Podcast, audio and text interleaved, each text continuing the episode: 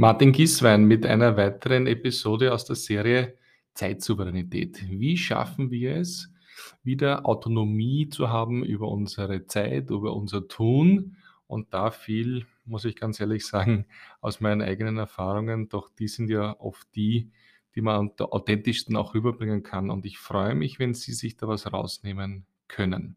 Wir haben in der letzten Episode darüber gesprochen, wie wir das Glückshormon Dopamin noch stärker nutzen können für unsere Zeitsouveränität.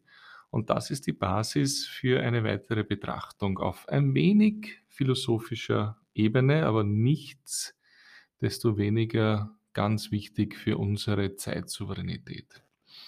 Viele Menschen sagen, ich strebe nach dem Erfolg. Viele Coaches sagen, du musst dir Ziele setzen, damit du erfolgreich bist. Und ich habe das lange Zeit auch wirklich praktiziert. Ich habe mir klare Ziele gesetzt. Eins davon war, ich möchte mal Geschäftsführer einer GmbH sein und möchte das als mein Ziel meiner Tätigkeit als Führungskraft in Konzernen erreichen und ich habe das erreicht und irgendwie war das Gefühl ein wenig schal, wie ich es erreicht habe. Währenddessen war es natürlich eine tolle Motivation, das Ziel zu erreichen, aber dann war eigentlich nicht so sehr der Genuss im Vordergrund und das ist mein Begriff, den ich Ihnen andienen möchte. Genuss statt Erfolgsstreben. Genuss, ja, das ist in unserer Historie nicht so positiv gesehen. Das ist so hedonistisch, also hat was bisschen mit faul zu tun oder man, man gibt sich da äh, ein bisschen dem Genuss hin, aber in Wirklichkeit ist Genuss Zeitkonsum im Zustand einer Erfüllung. Eine Erfüllung von dem, was für uns wichtig ist, was wir jetzt gerade tun. Und andere sagen vielleicht, es ist Aufmerksamkeit auf den jetzigen Moment. Es ist ähm, eine, eine Absage an das Grübeln über die Vergangenheit. Es ist ähm, ein Konsumieren im positiven Sinne von dem, was ich schon erreicht habe. Und insbesondere ist es natürlich die maximale Ausnutzung des Jetzt. Also wenn wir über Zeitsouveränität sprechen und permanent auf die Zukunft fokussiert sind, auf den späteren Erfolg, dann vergeuden wir doch bis zu einem gewissen Grad das Jetzt, das Jetzt, was uns so viel schon geben kann, wenn wir es erkennen können. Und darum würde ich Folgendes vorschlagen, so wie ich es auch mache. Grübeln über die Vergangenheit Ganz wenig, also maximal, um herauszufinden, welche Fehler wir gemacht haben, in welcher Konstellation das war, was war die Ursache und wir wollen das in der Zukunft nicht wiederholen. Fein, das ist Lernen aus der Vergangenheit. Sehr schön. Zweitens, Schwelgen in Erinnerungen. Hervorragend. Dann aber bitte am liebsten zu zweit mit einem lieben Menschen auf der Terrasse bei einem Glas Wein.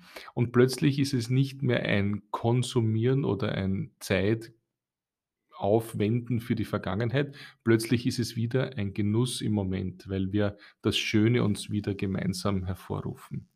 Und dann würde ich sagen, ganz viel auf die Gegenwart konzentrieren und natürlich auch an die Zukunft denken. Aber jetzt kommt der Kunstgriff. 50% Genuss in der Jetztzeit, 50% mache ich, tue ich, plane ich, agiere ich für den Genuss in der Zukunft.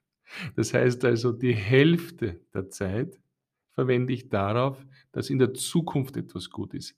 Ich mache heute Sport, obwohl es kein unmittelbarer Genuss ist, weil das Wetter ist schlecht und es regnet und ich gehe trotzdem laufen aber ich mache das für den Genuss des Gesundseins in der Zukunft. Ich lese etwas, was jetzt nicht wirklich meinen Prioritäten entspricht und was mir jetzt heute keine Freude macht.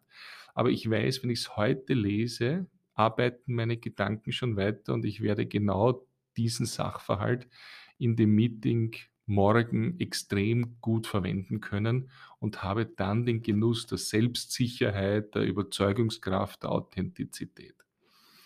Das heißt also nicht, ich möchte Ironman machen und ich arbeite jetzt drei Jahre dorthin, sondern ich genieße jetzt die Tätigkeit, aber ich agiere so, dass ich in der Zukunft noch viel mehr Genuss aus meiner Zeit herausbekomme, indem ich härter trainiere, indem ich für den Genuss des Sieges auch wirklich die Möglichkeit schaffe. Und dann, wenn wir dann dort sind, dann bitte zurücksetzen, zurücklehnen, die volle Konzentration auf den Konsum des erarbeiteten Genusses, dann wieder das Klopfen auf die Schulter, die Dopaminausschüttung.